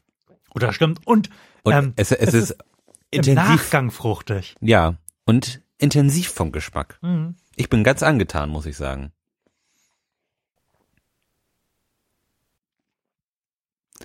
Es, es es ist jetzt nicht direkt me- mein Biergeschmack, aber es schmeckt trotzdem sehr erfreulich. Das ist irgendwie, finde ich, eine ganz schöne Komposition. Also das, Mhm. das, das passt alles sehr, sehr gut zusammen und ist gut ab, abgestimmt und hat mehrere Ebenen, auf denen die, dieses Bier irgendwie nacheinander funktioniert. Mhm. Das auch, das auch sehr stimmig. Ich habe, ich würde es direkt mal ins obere Drittel mindestens der IPAs, die wir schon Ja, getrunken haben, jeden Fall. einordnen. Ähm, was mir direkt auffällt, ist, dass sobald man es im Mund hat, also quasi direkt beim Erstkontakt mit der Zunge oder spätestens beim Gaumen, es sehr bitter ist. Aber diese bitter, Bitternis geht auch schnell wieder Hm. Ja. weg. Also wenn man runterschluckt, das ist ja sonst oft so, dass äh, im, im Nachgang dann da noch viel, Ja. viel bitter ist, Ja. ist es weg. Ja, Das ist mal was ganz Neues. Mhm. Ja, ja, ja, sonst ste steht die, die, der, der Bitterstoff, der, Mhm. der bleibt so im Mund stehen. Ja. Und das ist hier gar nicht so. Also da, der, man, man schluckt es runter und plötzlich über, überkommt einen so die, diese Fruchtigkeit, Mhm. die, die, die diese bitteren Geschmack sofort übernimmt. Das ist sehr fruchtig beim Runterschlucken. Ich bin sehr angetan, muss Ja, ich sagen. das ist ein tolles Bier. Ja. Hut ab. Ich bin mir nicht sicher, wo ich es her habe. Ich weiß gar nicht, ob es eins der Lidl-Biere ist. Mhm. Wir haben ja, ähm, das vielleicht mal so in Sachen Transparenz, wir haben ja schon zwei der Lidl-Biere getrunken, äh, off the record beim Fußball gucken. Und die waren jetzt nicht so dolle. Die Die waren, waren jetzt nicht schlecht, aber ähm, sie waren letztens im Angebot bei Lidl für, für 55 Cent die Dose. Da habe ich mich noch mal ein bisschen, seriously? ja, da habe ich mich noch mal ein bisschen eingedeckt. Das Steam IPA. Ja. Oh, da habe ich auch noch eine von dem Kühlschrank. Hm. Also ich finde die alle nicht unerfreulich von, von, von Lidl, muss ich sagen. Also das, Hm. die schmecken schon ganz okay. Also, das ist ja zumindest in meiner Wahrnehmung neu, dass man eine IPA, ist ja nun völlig egal, ob da jetzt Craft dran steht oder Mhm. nicht, aber dass man ein einigermaßen akzeptables IPA für unter einem Euro pro Flasche bekommt. Auf jeden Fall. Das ist ja ein Novum. Hm? Gutes Bier, gefällt mir. Ich gebe diesem Bier 7,5 Punkte. Ja, ich, ich würde sogar gerne sagen, das ist eine 8. Ich, ich finde es echt klasse. Ich wüsste jetzt gerne, ob wir den bisherigen IPA-Spitzenreiter, dem Reitern, dem Meisel and Friends und dem Surfers Ale, ob wir denen auch acht oder ob wir einfach den neun gegeben haben. Denn ich finde es schwächer, weil ich es nicht so ausgewogen finde wie die beiden. Aber ich, ich finde diese, diese gewisse Unausgewogenheit finde ich gerade auch ein bisschen geil an dem ganzen, ganzen, ganzen Bier, weil so ist, Ein es, bisschen kantig. ja. Also, cooles Bier. Au- Auf jeden Fall eins meiner Lieblingsbiere, die, die wir hier bisher so getrunken haben. Man merkt, wir entwickeln uns offensichtlich zu doofen Hipstern. Wir werden IPA-Fans. Erinnerst du dich noch an den Anfang dieses äh, der Bier-Experience im Podcast, Ja. wo wir mit IPA auch noch nicht so richtig viel anfangen konnten? Ja, das war, das ist auch schon wieder eine ganze Zeit her, ne? Ja, man, man man entwickelt sich doch so langsam. Vielleicht sollten wir demnächst dann irgendwann anfangen, Wein zu trinken. Vielleicht mag ich dann auch irgendwann Wein. Da- Das wird vermutlich passieren. Und denn bislang geht mir weniger am Arsch vorbei als Wein. Also da habe ich überhaupt keine, überhaupt keine Beziehung zu. Offensichtlich hat unser gesamter Freundeskreis ja praktisch äh, keine Weinkenner aufzubieten. Mhm. Denn ich mache das immer daran fest, dass Natascha und ich ja im Freundeskreis als die Weinkenner gelten. Weil wir halt einfach viel Rotwein trinken. Aber ähm, wie Natascha das vor kurzem irgendwann mal so treffend gesagt hat, ich bin so froh, dass ich mich nicht mit Wein auskenne, sondern dass ich mich einfach glücklich mit allem zuschütten kann. Ja, ich, hab letzt, ich war letztens auch bei, bei Aldi und habe dann auch irgendwie so einen charmanten zwei Liter Tetrapack Ro Rotwein für vier Euro. Ach Mensch, das ist doch auch irgendwie cool. Also, so weit bin ich. So weit bin ich, dass ich äh, in einer Blindverkostung den Tetrapack-Wein vom Festival von einer einigermaßen akzeptablen Flasche trockenem Rotweins unterscheiden könnte. Ta tatsächlich we- weiß ich nicht mal, was ein halbwegs okayer Wein kostet. Ich habe überhaupt nicht keine Vorstellung davon. Ich habe eine Zeit lang bei Vrind die Flaschen gehört, also die Weinsendung von Holger Klein. Und äh, da hat der Weinkenner, mit dem er sich da immer unterhält, ich glaube Christoph, irgendwann mal gesagt, kein Wein auf diesem Planeten, also jetzt mal so abgesehen von, wurde gerade in einer Höhle gefunden und ist 6000 Jahre alt, ähm, hat es verdient, teurer als 10 Euro zu sein. Also Wein muss nicht teurer als 10 Euro sein. Für so eine Flasche, so eine 0, Flasche. 0, 07 oder Genau. was haben die? Ja. Also man kann sehr gute Weine für 5 Euro kaufen. Cool. Da, da würde ich mich nämlich tatsächlich ganz gerne irgendwie noch mal so ein bisschen rein nörden, ein- einfach weil ich es irgendwie so ein Rom ich finde Wein irgendwie romantisch, aber Was ich, ich kann dem nichts irgendwie noch momentan Mhm. rein geschmacklich Mhm. noch nicht wirklich was abgewinnen. Was hältst du davon, wenn wir nach der 100 das Beerly Recap mit dem passenden Namen zum, I don't know, Wi weit. Winely. zur Wine Launch umfunktionieren? Ja, zum Beispiel werden wir noch Weinexperten hier. So weit würde ich nicht gehen, denn wir sind auch noch keine Bierexperten. Sondern einfach nur ständig betrunken. Aber das könnten wir machen, oder? Mhm. Ja, finde ich gut. Das wäre richtig cool. ja. Und wir fangen, wir fangen dann auch, wie es sich gehört, mit dem 1 Euro Lambrusco von, vom Lidl an. Ja. Doch, das, das finde ich cool. Ein bisschen Neuland betreten. Geil. Nach, nachdem wir jetzt beim Bier praktisch alles erreicht haben, was man erreichen kann. Außer es selbst gemacht zu haben. Das stimmt. Vielleicht besorgen wir uns irgendwann noch, noch mal so ein Brewing-Kit. Gibt's ja bestimmt irgendwie alles in einem und dann braucht man nur noch irgendwie einen größeren Waschzuber dafür. Ja. Und machen selbst Bier und probieren das und bewerten das. Ja, vielleicht machen wir das. Ich setze jetzt eine Kapitelmarke Ja. und würde sagen, wir beginnen jetzt mit dem offiziellen Teil der Sendung. Also mit dem Teil der Sendung, ähm, wie er eigentlich gehören würde, wenn ich nicht am Anfang hätte meinen Rant loswerden sollen. Also, es gibt Hausmeisterei zu bestreiten. Oh ja. Denn wir haben Kommentare bekommen. Und zwar haben wir in der ähm, 86. Folge einen fatalen Fehler gemacht. Und zwar, Und zwar hast du Kraft deiner wirklich immer noch, wie ich finde, bemerkenswerten Intelligenz ähm, geschlussfolgert, dass die Anzahl der Geburten pro pro Frau pro Tag, Ja. nein, die Anzahl der Frauen pro Tag, die schwanger werden, auf irgendeine Art und Weise mit der Steigerung korrelieren muss, die die Menschheit so nimmt. Die hatten wir in einer Frage davor beantwortet. ja. Erinnerst du dich? Hm? So, und wir konnten dann aber die Antwort auf der Karte nicht glauben und auch die Antwort, die, keine Ahnung, dass die Vereinten Nationen oder so, was auch immer wir da gegoogelt haben, ähm, gegeben hat, war, war ungefähr um das Doppelte weg von unserer. Stimmt, wir hatten, wir hatten irgendwas bei 300.000 oder, oder sowas und die Wahrheit lag irgendwie bei 600.000 oder irgend, irgend, irgend, Ja, irgendwie in in, dieser, in dieser. Dimension haben wir uns da bewegt. Ja, ähm, Daniel hat uns in den Kommentaren darüber aufgeklärt, was der kleine, aber entscheidende Denkfehler an der Sache gewesen ist. Und jetzt kommt's.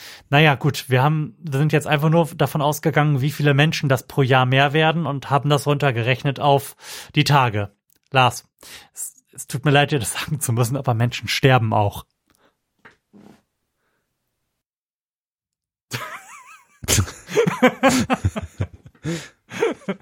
Du erkennst das Problem, oder? Ich erkenne das Problem. Also Daniel, vielen Dank dafür. Wir freuen uns immer über Kommentare. Insbesondere natürlich im Blog, aber wenn ihr es denn darauf anlegt, gerne auch auf Facebook. Die lese ich dann auch nach vier Tagen. Oder wenn es denn dringend ist, auf Twitter. Wenn ihr Bock habt, ähm, dann bewertet uns doch irgendwie mal auf iTunes oder sowas. Was, was man halt so macht, wenn man Podcasts gut findet. Ich will jetzt nicht direkt sagen, schenkt uns irgendwie einen, mit einem Ferrari können wir auch nichts anfangen. Schenkt uns irgendwas. Ich, Ein, ein Bierbraukit. ein Bierbraukit. Ich tue das direkt auf meine Amazon-Wunschliste. Die gibt's auch auf der Seite. Genau, wenn ihr mir was zur Geburt meines Kindes schenken wollt, Dann ein, dann, Bierbraukit. genau, da- dann schenkt mir was von der Wunschliste. Macht das einfach. Ähm, ja, das war's. Wir freuen uns über Kommentare, genau. Wir freuen uns auch über Fragen, denn in der anderen Sendung, die wir bestreiten, beantworten wir Fragen und entweder müssen wir die von doofen Karten ablesen und wissen nie, ob die Antwort darauf richtig ist, oder ihr stellt sie uns. Wir würden uns maximal freuen, wenn ihr an fragen coole Fragen, die ihr an uns habt, senden würdet. Wir geben uns dann allergrößte Mühe, die adäquat zu beantworten. Und wir haben ja letztens oder vor, vor einigen Wochen schon mal in der Pause ein kleines Lied von einem unserer Hörer Ja, gespielt, nämlich der, der Bob, der als Petunien Bob irgendwie auch noch Musik fabriziert, der glaube ich gerade an einem neuen Album feilt, das sich, das sich schimpft Urlaub, Urlaub auf Bukake. Das, Alle, allein schon für diesen Ja. Titel ähm, solltet ihr auf irgendeine Art und Weise, ich werde das in die Shownotes tun, an Bobs Schaffen teilnehmen. ja, um, unbedingt. Ich, ich, ich bin den Tag auf der Arbeit rumgelaufen und gesagt, der Petunien Bob, der bringt ein Album raus. Weiß wie das heißt? Nee, weiß nicht. Urlaub auf Bukake.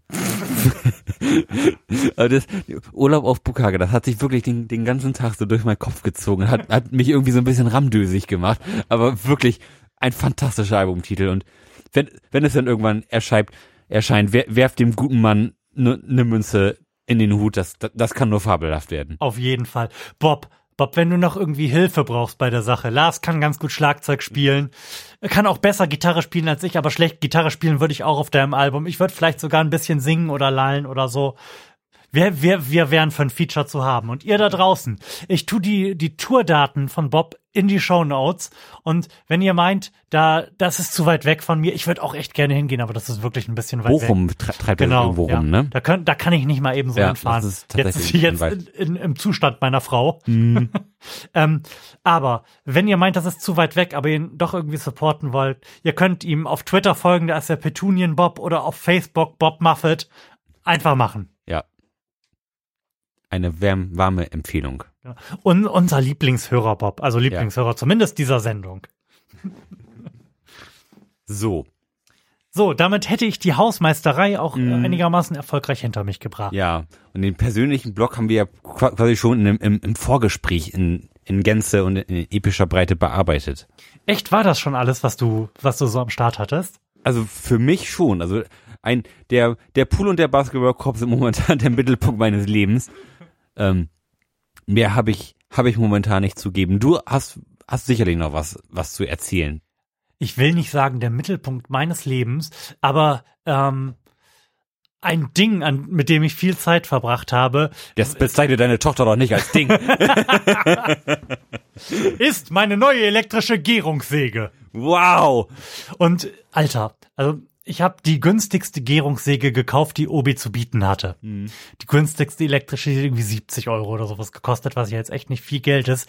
Insbesondere in Anbetracht der Tatsache, dass, ich habe dann nachgeschaut, die manuelle Gärungssäge, die ein unfassbarer Haufen Scheiße ist, die ich zuvor hatte, 49 Euro gekostet hat. Also hätte ich die schon vorher gehabt, hätten wir wirklich viel, viel geilere Fußleisten hier im ganzen Haus. Und ich kann das nur empfehlen, eine elektrische Gärungssäge also sein ma eigen zu nennen. manuelle Gärungssägen waren also ich, ich, war, ich stand aber nie kürzer davor, irgendetwas aus, aus dem Fenster zu schmeißen, als bei einer manuellen Gärungssäge. Das macht wirklich überhaupt keinen Spaß. Fürchterlich. Ja, also pro, pro Industrialisierung und maschinelles Bearbeiten von Fußleisten. Ansonsten müssen wir auf zwei Dinge hinweisen, nämlich, dass am 20. diesen Monats der World Moon Landing Day stattfindet. Wir haben das des Öfteren im Podcast schon getan, aber wenn ihr jetzt dabei seid, feiert mit uns den World Moon Landing Day. Denn es jährt sich zum 69. Nee, 59. Nein, 69. zum Mal. 69. Das kann nicht sein. Tut mir leid. Das kann nicht sein. Das war 1969. Nee, 49. Richtig. Mal. Denn nächstes Jahr ist es nämlich der 50. Genau, zum Ja, so. 49. Mal die Landung auf dem Mond und wir möchten diesen Feiertag etablieren. Was ihr tun könnt, bleibt euch komplett selbst überlassen. Wenn ihr einfach nur ein Bier auf uns trinkt oder auf ähm, die Leute, die auf dem Mond gelandet sind oder meinetwegen auf die Frauen, die die Berechnungen dafür angestellt haben, dann macht doch einfach ein Foto davon, haut das auf Twitter oder Facebook, Hashtag Moonlanding Day, lasst uns irgendwie dran teilhaben. Wir werden das irgendwie feiern. Macht mit. Ja, auf jeden Fall. Aber da werden wir sicherlich auch das ein oder andere Bild noch auf Twitter und F Facebook verteilen, wenn es denn soweit ist, dass wir auch mal sehen können, wie so der, der Archetyp einer Moonlanding Party auszusehen hat. Und was da auch ganz gut reinpasst, ist, dass wenn meine Tochter denn einen Monat früher als geplant kommen sollte, sie natürlich auch schon daran teilnehmen kann. Meine Frau hat ihr nämlich gerade ein wunderschönes Sterne Astronauten Space Shuttle Mobile gefilzt. Sehr gut. Zugegebenermaßen ist das ein bisschen nerdig, aber das erkennen die ja eh nicht. So die, die erste Ausstattung des Kinderzimmers ist ja eh mehr für die Eltern als für die Kinder, ne? Mhm. Ich mein, du wirst ja jetzt nicht Freddy Krüger reinhängen, aber tendenziell Ab, aber auch das wäre man- tendenziell egal. Stimmt. Eigentlich geht's nur darum, dass man selbst das süß findet. Ja. Und das ist sehr süß, das, das muss ich bestätigen. Ja? Ja. Findest du den Teppich nicht ein bisschen krass? Nee. Nee, finde ich überhaupt nicht. Ja, wir haben nämlich einen ähm, sehr, sehr bunten Teppich. Mhm. Also einen basisweißen, aber dann mit so quasi wie Farbspritzern aussehenden Einfärbungen in Neonfarben. Äh, einen neonfarbenen Teppich gekauft für dieses Kinderzimmer, weil das ansonsten relativ viel Ton in Ton ist, Mhm. bis auf das, das Spielzeug. Und als er da lag, dachten wir auch kurz, wow. Das Ja, aber- ist halt mehr so moderne Kunst, als Mhm. eher moderne Kunst als, als Kinderteppich. Das stimmt, aber da das Kinderzimmer, sag ich mal, sonst re re relativ, wie will ich sagen, fa farblos ist, aber die Wände sind, sind nicht so quietschig, ähm, ist das, ist das eine schöne Auflackerung. Doch. Gefällt mir gut. Geschmackvolles Kinderzimmer. Schön, das freut mich. Lars, hast du noch was? Ich bin, Ich habe ich hab auf jeden Fall noch was. Ja, und zwar, sprich wir, dich aus. warte, wir brauchen das diesmal auch nur einmal.